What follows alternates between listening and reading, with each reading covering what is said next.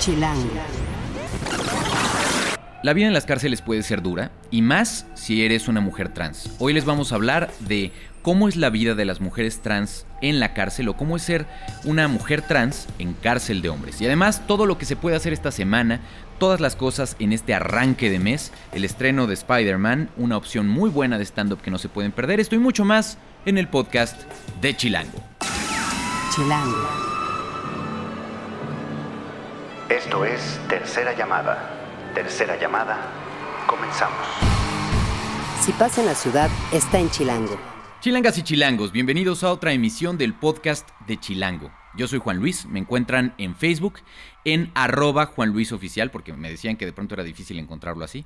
Entonces, si meten en Facebook arroba Juan Luis Oficial, es más fácil que me encuentren. O me pueden seguir también en Twitter en Juan Luis R. Pons. Y yo soy el director editorial de Chilango. Suscríbanse y encuentren cada martes un nuevo episodio en las plataformas acostumbradas en Mixcloud o en la aplicación podcast de Apple. Y bueno, nos da mucho gusto tener de vuelta en la Ciudad de México a nuestra reportera. Eh, Mariana Limón estuvo básicamente cuánto tiempo en tu Medio año. muy natal Monterrey? Ah, ocho meses. Ocho meses. Y al final, pues eh, la vida, ¿no? Te va llevando hacia donde tienes que estar en realidad. Y por fin logramos que se mudara de vuelta a la, ciudad- de, vuelta a la Ciudad de México. Bienvenida al equipo de Chilango de vuelta y bienvenida al podcast. Y bueno, eh, si te parece, antes de empezar eh, a hablar de las recomendaciones dos que traes muy puntuales para esta semana, les voy a mencionar otras cosas que pueden hacer esta semana de arranque de julio formalmente. Eh, el Museo Nacional de la Estampa exhibe impresiones de México sobre el desarrollo gráfico en nuestro país. Lo pueden checar. Esa exposición está abierta de 10 de la mañana a 6 de la tarde. Ahí el boleto es de 45 pesos. Ahora, si les gusta el tema de las desapariciones políticas en el país, pueden lanzarse a ver una obra en el Foro La Gruta que se llama Herodes Soy. La pueden encontrar el martes a las 8.30. Chequen la cartelera. El boleto es de 150 pesos.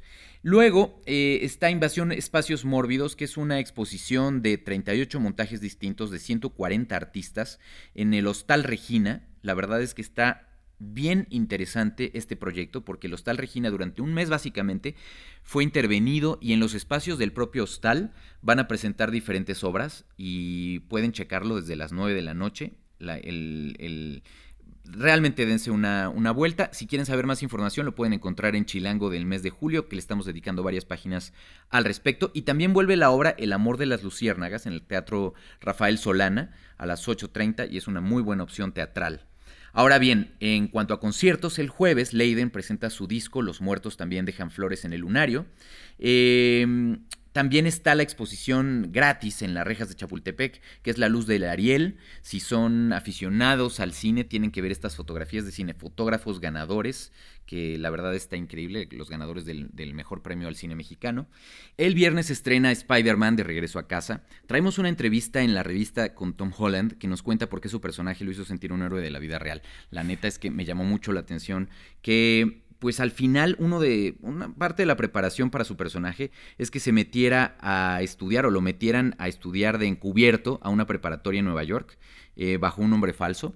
Pueden leer todo esto en la entrevista que le hicimos eh, con el buen Alberto Rojas Eguiluz, que le mando un gran saludo, eh, a Tom Holland. Y ese estreno es este viernes. Y ese día también se presenta Ricky Martin, de quien les vamos a hablar en un momento más. Si les gusta el jazz, no se pueden perder parte de lo mejor del jazz neoyorquino con Clayton Brothers en el Centro Cultural Roberto Cantoral, que además es un espacio increíble, a las 8.30 de la noche. Eh, pueden eso es el sábado. Y el domingo pueden entrarle a los a revivir a, la, este furor por los noventas con el musical Verdad o Reto, que ahora está en el Teatro López Tarso. Hay dos funciones, a las 4 y a las 7 de la noche. O pueden checar el mapa de la creación artística de Leonora Carrington en la Biblioteca de México de, a las 10 de la mañana. Es completamente gratis. Y bueno, Mariana nos va a hablar justamente de el concierto de Ricky Martin. ¿Te gusta Ricky Martin? Sí. No, pues suena increíble. Gracias, Mariana, por venir al podcast. No, Te es agradezco que mucho. tiene mucho de no sacar algo nuevo, pero como siempre que va a algún lado a raza, puede hacer eso. Tengo, tengo que hacerles una aclaración, por escuchas. Mariana está profundamente desvelada, ha movido cajas y estas cosas. Entonces, por eso ese entusiasmo, esa enjundia que le escuchan, pues viene de ahí. Lo siento.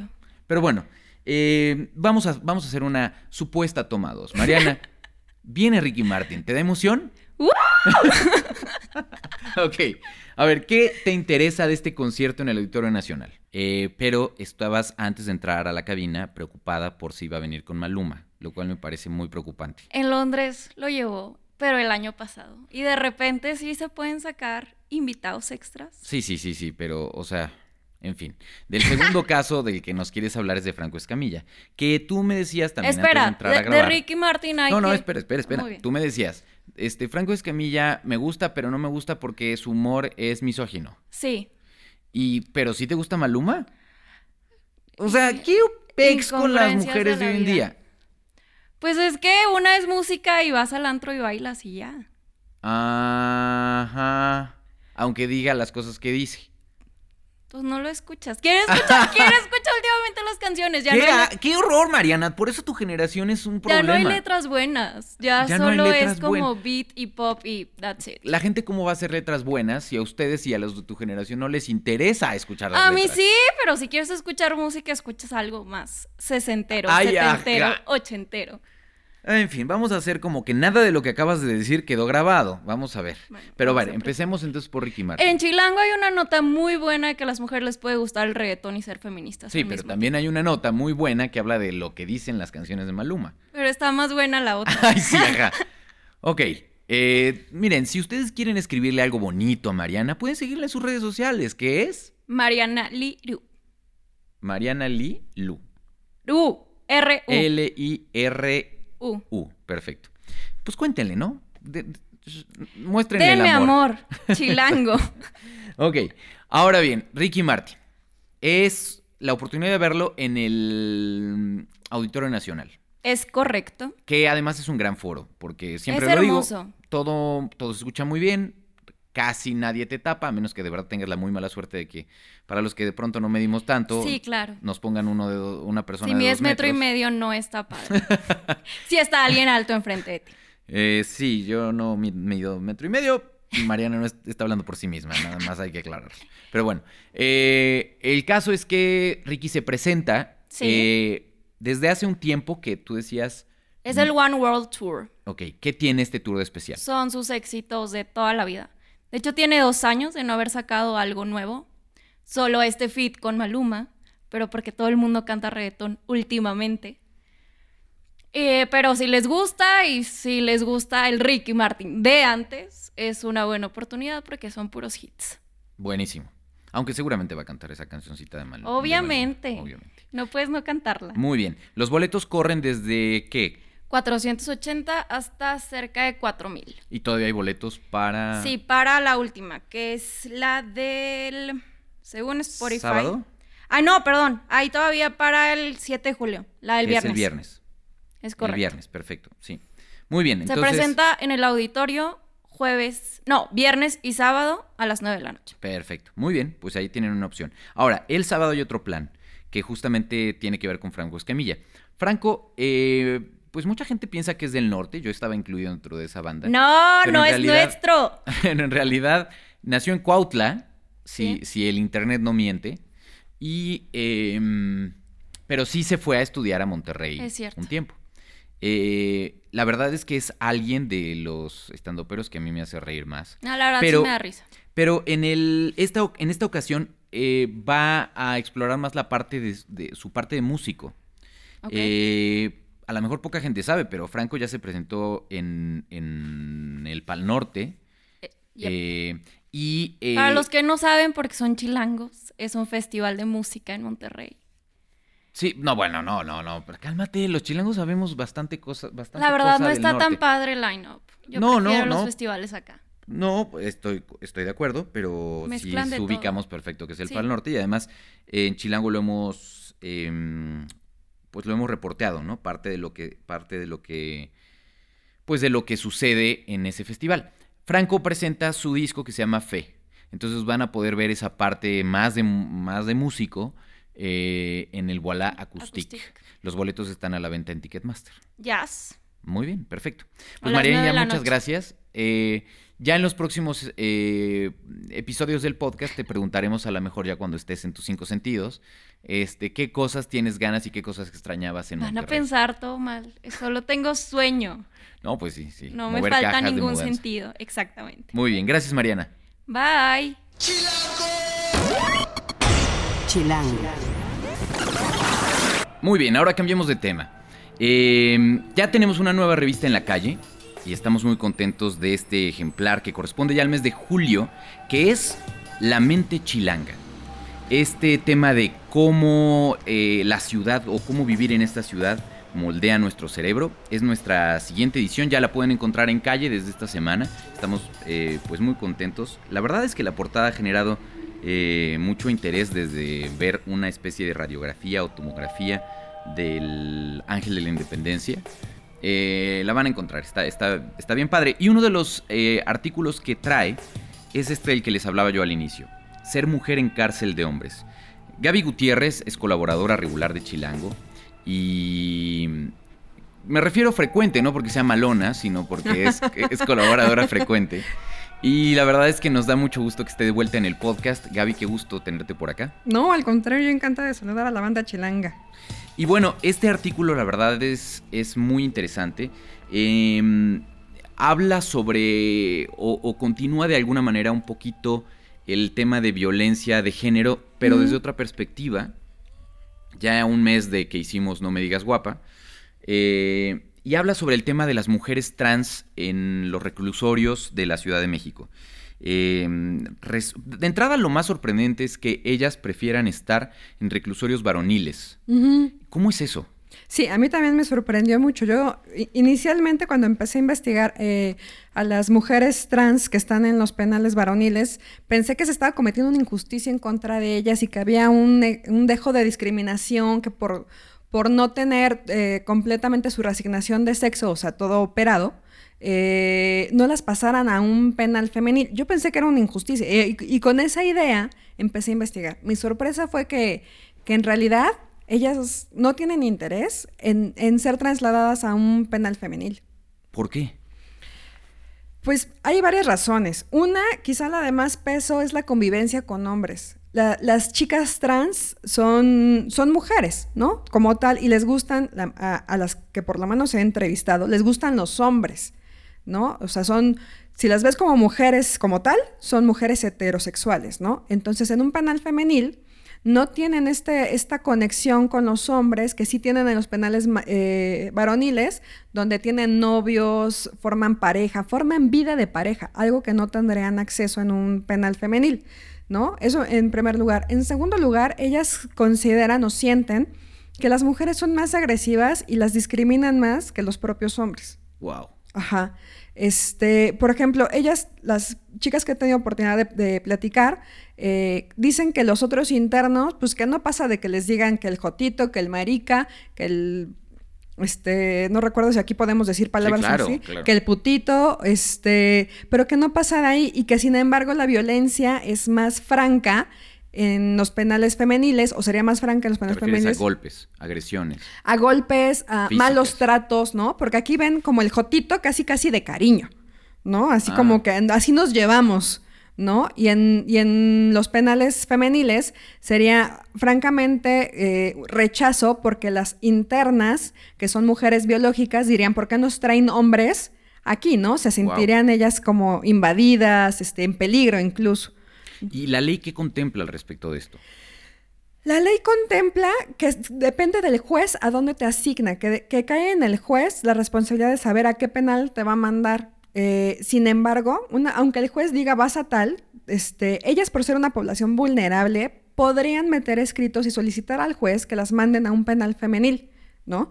De hecho, hay una sola mujer trans en un penal femenil, que es en el penal de Tepepan, y, este, a mí lo que me decía una funcionaria del sistema eh, penitenciario es que ya se quiere regresar a un penal varonil, ¿no? Extraña el contacto masculino y las internas no, no, la tratan bien, ¿no? Tiene, está ahí adentro con una familiar de ella y fuera de esa familiar no tiene contacto con nadie más, no tiene amigas, no tiene relaciones sociales, cosa que en un penal varonil sí tendría. Wow, es, es, de entrada eso suena eh, totalmente fuera de lo que podríamos pensar. Sí, claro. Ahora, hablábamos un poco de este jotito, de este, de esta. Al final, es, este proceso o, o este tipo de agresión verbal ya es una normalización de verlo así. Sí. Me imagino que eso además sucede eh, pues desde que son aprendidas o en todo el proceso de su juicio. ¿Todas estas mujeres con las que has hablado ya tienen una condena? Sí, todas ya tienen una condena. Este, van. El principal delito por los que son apresadas las chicas trans es por robo, pero igual hay por homicidio, hay este eh, ligadas al secuestro, por extorsión y demás, pero más de la mitad es por, por robo, por lo que Por robo. ahí. ¿Qué tipo de robo? Algunos son robo con violencia, eh, las que platiqué con ellas, o son los casos que tengo como más claros, los de- porque los demás son las estadísticas, ¿no? Eh, hablan, por ejemplo, mucho de defensa, ¿no? Eh, por ejemplo, Carla, que es una chica que entrevisto ahí, dice que se fue a dar la vuelta en el coche con un conocido eh, y que de repente el, la persona, se em- el señor se empezó a poner eh, molesto, como un poco violento y demás, y entonces la, la amenazó y la agredió, ¿no? Ella se baja y le rompe su parabrisas y lo, y lo asalta, ¿no? Y lo asalta. Y lo asalta, ajá. Ok. Esa es como, esa es la versión que ella nos platica, eh, ese tipo de robo, ¿no? Pero a mí me suena, a ver, es que ahí es donde empieza a complicarse. el Sí, tema. claro. Porque, a ver, me suena hasta explicable el, el rompí el parabrisas, pero de ahí el y lo asalta no es algo Y que me todos haríamos. ajá, ajá. ¿Por? Porque al final eh, es, es, es un tema delicado, porque al final eh, cuando hablas de gente o de poblaciones en los penales que son eh, grupos vulnerables, como es probablemente este caso, eh, habrá mucha gente que diga, pues como quieras, pero son criminales. Y Sí. en este caso no son personas que todavía no han sido... eh, eh, o que no se ha probado su culpa. En este caso está documentado y ya están en un proceso de cumplir sentencia. Sí, en el caso de las tres chicas que entrevisto, ellas lo reconocen, sí, soy culpable. Ahora, eh, viene la eterna discusión de, bueno, eh, los penales en México o en general los penales son para rehabilitar a la persona, o sea, son centros de readaptación social como se supone que, se, que tendrían que ser, eh, o literalmente son lugares de, para, pues, condena, de, de, culpa, de que paguen lo que hicieron, porque habrá gente allá afuera que diga, pues a mí me da igual en dónde estén y si las tratan bien y si tienen relación o no, si tienen pareja, al final se merecen eso y mucho más después de haber asesinado a lo mejor a algún familiar. Sí, claro. Tú sabes, escribí este libro sobre sexo en las cárceles el año pasado y he tenido mucha investigación y mucho contacto con internos, con custodios, con, con toda esta población eh, canera, como le llaman ellos, carcelaria. ¿Por eh, qué canera? Es, es, una palabra canera. que se le utiliza, es como el slang, la jerga que se utiliza para decir todo lo que tenga que ver con cárcel. Ajá, canero. Can. Debemos de recordar, y es algo que me preguntaban mucho cuando escribí el libro, que, pero ¿por qué tenemos que preocuparnos por estas personas que se pudran, que se vayan al diablo, no sé qué? Pero debemos de recordar que estas personas van a salir, ¿no? Y van a salir, o van a salir mejor, que eso sería el idóneo, o van a salir con más violencia, con más rencor, con más resentimiento. Con ¿Cómo queremos que salgan? O un doctorado en, en todas las artes de delinquir. Pues también, también. De las tres chicas que entrevistamos para Chilango, este, nada más una va a salir en un periodo largo, que es, si mal no recuerdo, 20, 20 años o algo así le faltan, porque ella está ahí por homicidio. Eh, las otras dos ya están por salir entre uno y tres años. Entonces, ellas van a salir. ¿Cómo queremos que salgan? ¿No? Ok.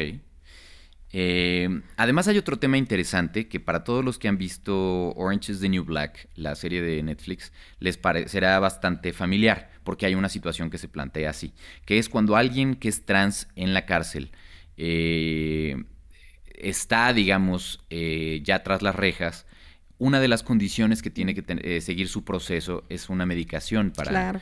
Para, de hormonas como tal, para poder, para que su cuerpo no regrese naturalmente a ser el género que no quiere ser. Uh -huh. eh, en la cárcel todo cuesta más. Uh -huh. Todo el mercado, pues no sé si la palabra sería negro, ¿no? O, sí, sí, es un mercado negro. Eh, de medicinas y tal, pues es mucho más caro. Eh, ¿Cómo está este, este, este ángulo que hace diferente a esta población carcelaria? Yo creo que ese es uno de los aspectos más descuidados, sobre todo si, porque no les dan eh, las hormonas que ellas necesitan para poder mantener su, su identidad de género. Eh, sobre todo si consideras que en la Ciudad de México este tipo de tratamientos es gratuito, ¿no? Este la, tipo de tratamiento. Sí, claro. En la clínica Condesa se le da a cualquier persona y es de forma gratuita. Se le da un seguimiento, apoyo psicológico, se les dan las hormonas, eh, sin ningún, insisto, sin ningún costo. Y la clínica Condesa pertenece a la Secretaría de Salud de la Ciudad de México, al igual que los reclusorios, ¿no? Entonces, no tendría que haber mayor eh, falta de comunicación, de organización, para que la clínica Condesa pudiera atender y proveer a esta población, que, insisto, es población vulnerable, aunque nos este, aunque no nos parezca, es una población vulnerable dentro de un área de conflicto y de muchísimo estrés, ¿no? Entonces lo que estas chicas hacen es intentar comprar lo que haya, lo que pone en riesgo su salud, porque no están siendo supervisadas eh, por un médico, no están recibiendo apoyo psicológico, que es algo que debes de mantener durante un buen proceso, un buen eh, tramo de tu proceso de reasignación de sexo. Eh, y a veces sí consiguen las hormonas o a veces sí tienen para comprarlas y a veces no. ¿Y esto por qué es? Porque las autoridades del penal consideran que no es algo de vida o muerte, que no, no, es una cosa de salud, que pueden prescindir de esos medicamentos. Mira, le pregunté a una de las funcionarias eh, por qué hacía esto y me decía, les, les hicimos una encuesta hace un año y de todas las chicas trans, que eran como 60, nada más dos o tres nos dijeron que sí querían la medicación, ¿no? A mí se me hizo muy raro. Y ya después cuando llegaron las chicas trans a la entrevista, les pregunté y me dijeron, no, pues tienen un año diciéndonos que sí nos van a dar y no nos dan nada, ¿no? Entonces, de, hecho, este tipo de, contrastes en las declaraciones vienen en el, en el reportaje, porque dicen, ellas no, las autoridades dicen, ellas no les interesa, y las chicas dicen, no, sí queremos, pero no nos las dan, ¿no? Entonces nos conformamos con que nos las dejen obtener. O sea, su, demanda ya que no... volteen la mirada a otro lado en lo que las conseguimos. Pues no tanto así, pero denos permiso, porque de entrada, por ejemplo, las, las que lo obtienen de familiares de afuera se las trafican, ¿no? O sea, se las esconden para poderlas meter. Y las que no tienen familiares, como es el caso de Carla, que no tiene visitas, las compran adentro. Ese es otro riesgo, porque no sabes si es medicina caduca, pirata, este, o en qué condiciones está. Si realmente es medicina. Exacto. Y es parte, em, dirías, dentro de los derechos humanos de esta población? Consultamos a varios especialistas de derechos humanos y, especialistas en la comunidad LGBT, T, Y, X y Z. Y, este, y sí. Ya debería haber una... o sea, yo, no sabes ese chiste cuánto lo he oído últimamente a partir de la semana. Pues sí, claro, yo creo que sí llega un punto en el que ya es... Debería haber una, una versión que incluya todo, sí, sin tanta letra. Necesitan una asesoría de marketing ahí, de, brand, de branding. Este, sí, debería de entrar dentro de sus derechos humanos y de derechos de grupo vulnerable. Tener todo, porque aparte es algo que se le da a cualquier otro interno en el sentido de que si tú eres diabético y necesitas insulina, pues te deben de dar la insulina, ¿no? Si estás enfermo... ¿Te deben de dar, pero sucede? En teoría, sí. Ah, o sea, quién sabe según la Comisión de Derechos Humanos de la Ciudad de México, hay pocas quejas, sí las hay, pero hay pocas quejas por falta de medicamentos, sobre todo cuando son males crónicos. Igual y no hay si tienes una infección y en ese momento no había el antibiótico que necesitabas, pero sobre todo para males crónicos, algo que vas a necesitar toda la vida. Entonces, si un diabético necesita insulina y si no se muere, debería de verse con la misma emergencia a una chica trans que si no tiene sus hormonas, entra en descompensación, entra en más cambios, se vuelve hasta agresiva. Claro. ¿No? Entonces, eso debería preocupar a las autoridades también. Habla este reportaje que escribes para Chilango de Julio eh, sobre qué porcentaje de las mujeres trans eh, denuncian discriminación, eh, cómo es la vida de noche dentro del penal para ellas, historias, por ejemplo, de romances que no se saben afuera de la cárcel, de presos que al final deciden adoptar una preferencia sexual diferente a la que tendrían en la, en la vida afuera de las rejas, eh, pero que durante el tiempo de su condena dicen, bueno, voy a adaptarme a mi situación actual y entonces establecen relaciones secretas para sus familiares con estas mujeres. Eh, ¿Por qué delitos, como decíamos, están dentro de la cárcel? Algo ya nos adelantabas tú. Eh, la verdad es que es un gran, gran texto de una historia que probablemente no todo mundo ubica. Y antes de despedirnos, yo quisiera preguntarte una cosa, Gaby. Em, hemos hablado o hemos escuchado mucho sobre la ola. Tú eres una experta en, este, en estos temas de reclusorios. Eh, hemos oído mucho acerca de la ola de violencia en la Ciudad de México y de cómo es resultado del nuevo proceso o, sí, del sistema penal. El nuevo sistema penal. Eh, ¿Qué tanto es así ¿Y qué, cómo has visto que la población en las cárceles ha disminuido, aparte de que han tenido que dejar ir, se supone, a tanta gente?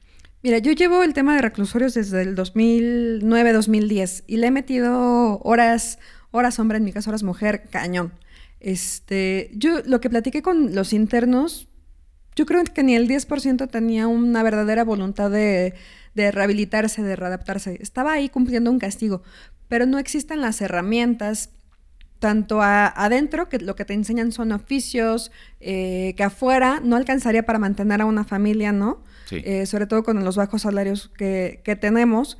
Eh, y que estén saliendo, yo la, yo la verdad, casi casi percibí primero la delincuencia y después me metí a ver las estadísticas y me hizo clic perfecto. Este, yo creo que los internos, los presos, están saliendo sin herramientas para poder rehabilitarse. Salen y por eso nos debería preocupar lo que sucede adentro, porque salen peores, ¿no? Eh, salen más violentos. De hecho, las últimas noticias que yo he visto de atracos y demás ya son con lujo de, violencia. Ya ha habido decapitados en la Ciudad de México. Este, entonces, sí, a mí me hace completo, completo clic y creo que deberíamos... Sí, sí, no creo que la cárcel sea la solución, pero lo que suceda dentro de la cárcel está empeorando el problema. Ok. Entonces, hay mucha gente que dice que si tú tienes que analizar o puedes evaluar a una sociedad a partir de cómo es, cómo son los, eh, o qué sucede al interior de sus cárceles.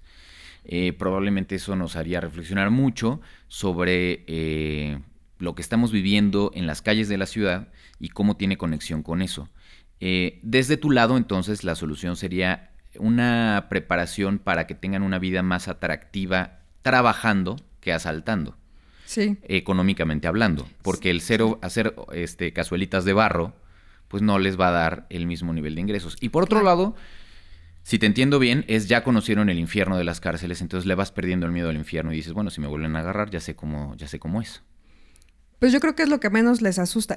La mayoría de los internos que he platicado es como este pues disfruta la vida aunque mueras joven, ¿no? O sea, realmente ya, como diría José Alfredo Jiménez en, México, no nada más en Guanajuato, la vida no vale no nada. Vale nada. Este, Entonces, pero insisto, tendríamos, pero aparte si te vas afuera, no es solamente el tema de los oficios, es el tema de los salarios en general que son bajísimos. Entonces sí necesitamos una reestructura sistémica muy cañona para realmente solucionar el tema de la delincuencia. ¿Le ves alguna solución? No en el corto plazo. Bueno, pues ni hablar, pero hay vida. Tratemos de pensar eso, hay vida y, cerrar el podcast con una mejor nota. si quieren seguir a Gaby, por favor, eh, encuéntrenla en sus redes sociales, que son... Sí, en Twitter, arroba Gabitrónica con Y, y en Facebook, Gabriela Gutiérrez M, o GGM Periodista slash GGM Periodista. Buenísimo. Gaby, gracias por estar por acá. No, al contrario, gracias Juan, un placer haber regresado a casa. y bueno, pues despidámonos entonces con Caminos de Guanajuato, ¿no? Esta canción de la que hablabas, eh, donde se hace esa reflexión de si la vida vale o y qué tanto vale últimamente. Y además, Caminos de Guanajuato, nuestro productor es de Guanajuato, ¿no, Rafa? Rafa es de Guanajuato, orgulloso de León, Guanajuato. Eh, Rafa Met Rivera, que estuvo en la producción. Eh, en el diseño de audio estuvo Omar Morales, en la asistencia de producción estuvo Alex López. Les recuerdo nuestras redes, estamos en Twitter y en Instagram como chilango.com, en Facebook como chilango oficial, en YouTube como chilango y en Foursquare como chilango.com. Y toda la conversación la ponemos en el hashtag podcast chilango. Los veo la próxima semana, hagan patria y escuchen chilango. No vale nada la vida, la vida no vale nada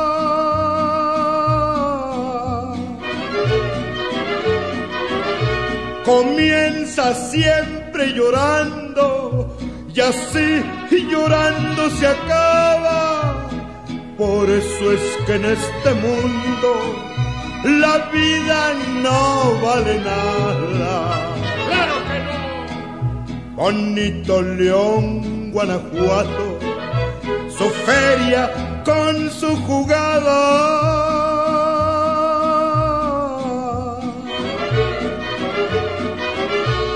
Allí se apuesta la vida y se respeta al que gana.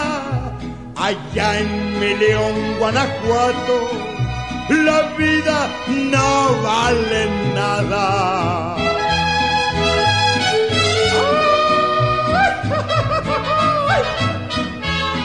¡Túpale cansados con nada!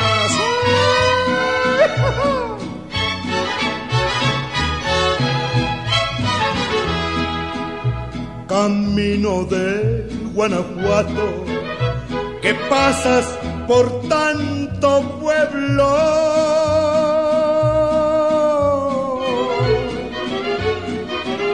No pases por Salamanca, que allí me hiere el recuerdo. Vete rodeando veredas, no pases porque me muero el Cristo de tu montaña, del cerro del cubilete.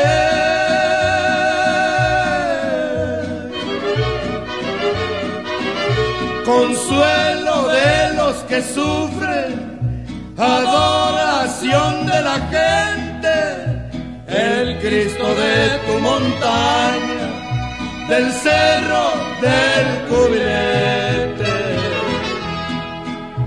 camino de Santa Rosa, la sierra de Guanajuato.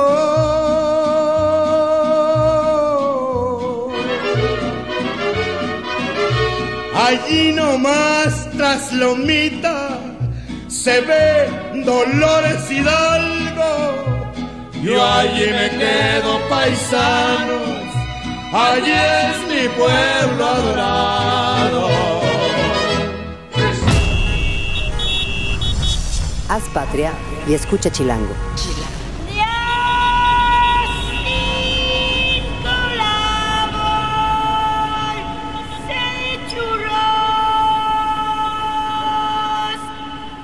Derechos reservados, Chilango 2017.